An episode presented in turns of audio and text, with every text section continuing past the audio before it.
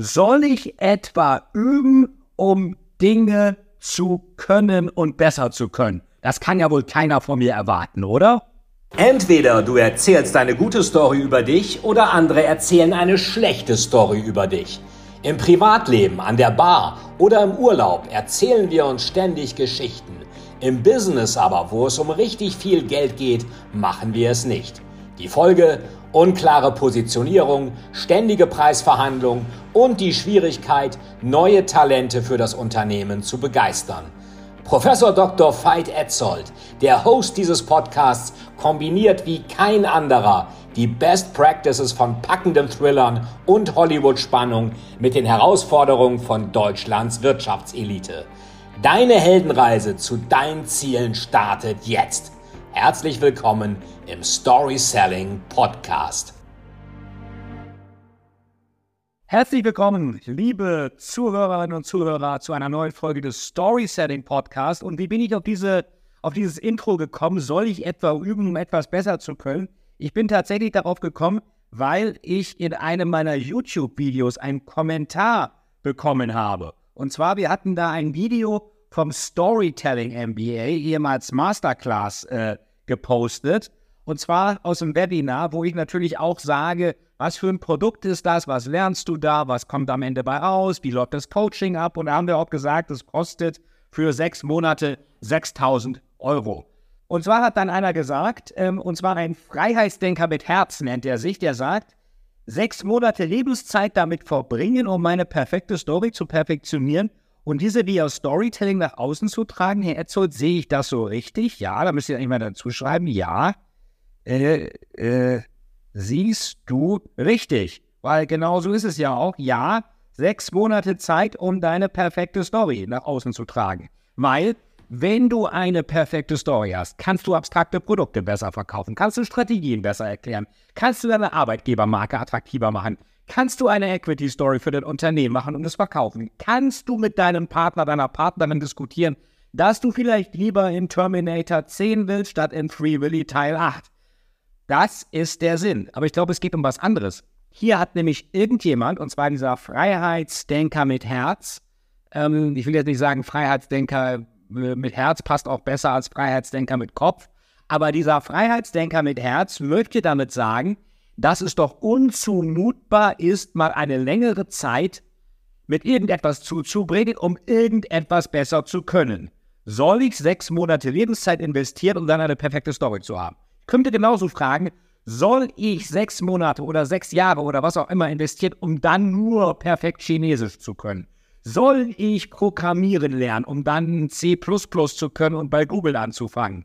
Soll ich als Kind laufen lernen und ständig auf die Nase fallen, immer wieder aufstehen, immer wieder versuchen? Und dann, wenn ich das ein bisschen kann, soll ich dann auch noch anfangen, Fahrradfahren zu lernen, wieder aufs Maul fliegen, wieder weiter? Soll ich das? Und soll ich das beim Sprechen lernen, immer alles nacherzählen, falsch machen, nicht verstanden werden, nochmal nachahmen, nochmal nachäffen, nochmal versuchen?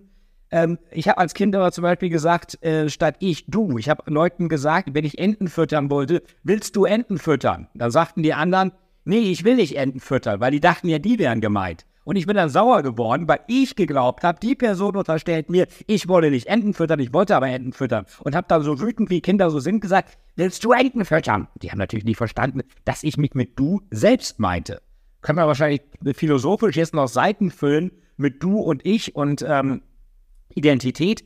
Nur würde ein Kind das sagen, wie jetzt soll ich hier monatelang laufen lernen, Fahrradfahren lernen, sprechen lernen, lernen aufs Klo zu gehen. Das heißt, ich kann also, da das ja alles offenbar nicht zumutbar ist, Zeit zu investieren, um irgendwas besser zu können.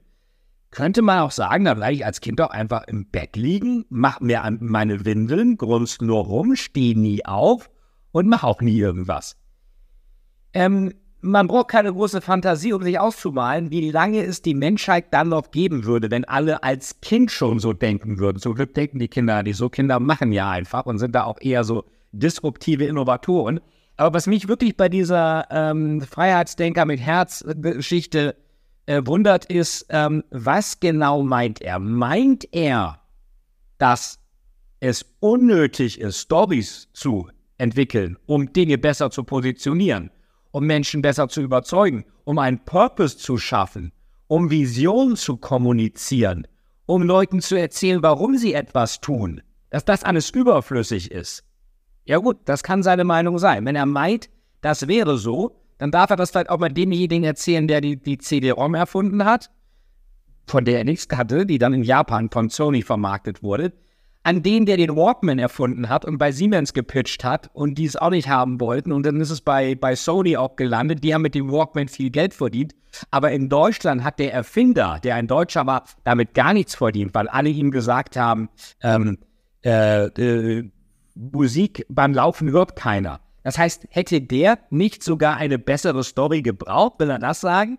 Oder will er das vielleicht dem Erfinder von MP3 sagen, 1982 im Fraunhofer Institut, die damit nie Geld verdient haben, die Milliarden und Abermilliarden macht mit MP3? Apple.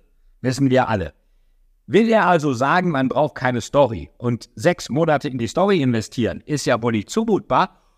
Oder will er tatsächlich was ganz anderes sagen? Soll ich Lebenszeit damit verbringen, etwas zu perfektionieren? Ähm, mal ganz anders gefragt, womit bitteschön willst du denn sonst Lebenszeit verbringen? Also jetzt mal ganz blöd gefragt. Leben heißt doch besser werden, sich weiterentwickeln. Nicht besser werden unbedingt als der andere, so knallharter Wettbewerb, aber besser werden, als du es gestern noch gewesen bist. Die ganze Geschichte der Menschheit ist hinfallen, wieder aufstehen, aus Fehlern zu lernen und immer besser zu werden. Wenn alle so denken würden, wie ich es mal unserem Freiheitsdenker mit Herz und eben nicht mit Kopf unterstelle, dann würden wir nicht Auto fahren, dann würden wir nicht fliegen können, dann würden wir kein Penicillin haben, keine OPs, keine Betäubungsmittel, um, bei, um ähm, zum Beispiel Operationen durchführen zu können. All das würden wir nicht können. Wenn die Menschen sagen, ich kann doch nicht sechs Monate investieren, um irgendwas zu machen. Ich frage mich, was der Freiheitsdenker mit Herz sagt, wenn er mal ins Krankenhaus muss, Blinddarm-OP, was auch immer. Wenn das angesagt ist, es könnte ja auch sein, dass alle Ärzte auch einmal sagen, ich studiere doch nicht und hier keine sechs Monate, ich studiere doch keine zehn Jahre Medizin mit Facharzt und Praktikum und Physikum und all, äh, nur um da als Arzt zu arbeiten? Dafür zehn Jahre Lebenszeit oder Kernphysiker oder Programmierer oder was auch immer. Also das ist ein Mindset, der, der, der, der kann man eigentlich auch noch sagen, ich gebe mir einen Kopfschuss oder ich mache, der Letzte macht das Licht aus. Und was, wenn alle so denken würden, gut, jetzt kann er wieder sagen, wenn alle so denken, äh, dann wäre ich ja doof, wenn ich es nicht machen würde. Und wenn nur ich so denke, dann fällt es ja nicht auf. Ja, wir kennen diese Ausflüchte. Aber wenn alle so denken würden, dann hätte dieser Freiheits- Kämpfer, Freiheitsdenker mit Herz, keine schöne Lebenszeit mehr, weil er dann kein Lebensumfeld mehr hätte, in dem es sich lohnen würde zu leben. So, und wenn du jetzt wissen willst, wie du sechs Monate Lebenszeit investierst, nur um deine Story so ein bisschen besser zu machen, aber damit auch viel erfolgreicher wirst, mehr Gehalt bekommst, dein Unternehmen toll verkaufst, Mitarbeiter motivierst und abstrakte Produkte verkaufst, dann melde dich an zu meinem Storytelling MBA oder komm in eins meiner Webinare. Die Termine findest du unten und ich freue mich, dich bei deiner Story zu unterstützen. Alles Gute und denk dran, to tell is to sell. Wenn dir der Podcast gefallen hat, abonniere den Podcast, um nichts zu verpassen und gib uns eine 5-Sterne-Bewertung. Es gibt den Podcast bei iTunes, also Apple Podcast, bei Spotify, bei Audible und bei Podigy. Du wirst einen Weg finden uns zu abonnieren und zu bewerten. Und viele von diesen Podcast-Folgen wie diese hier auch gibt es auch auf YouTube, also abonniere auch den YouTube-Kanal. Alles Gute und bis bald. Dein Fight Total is to sell.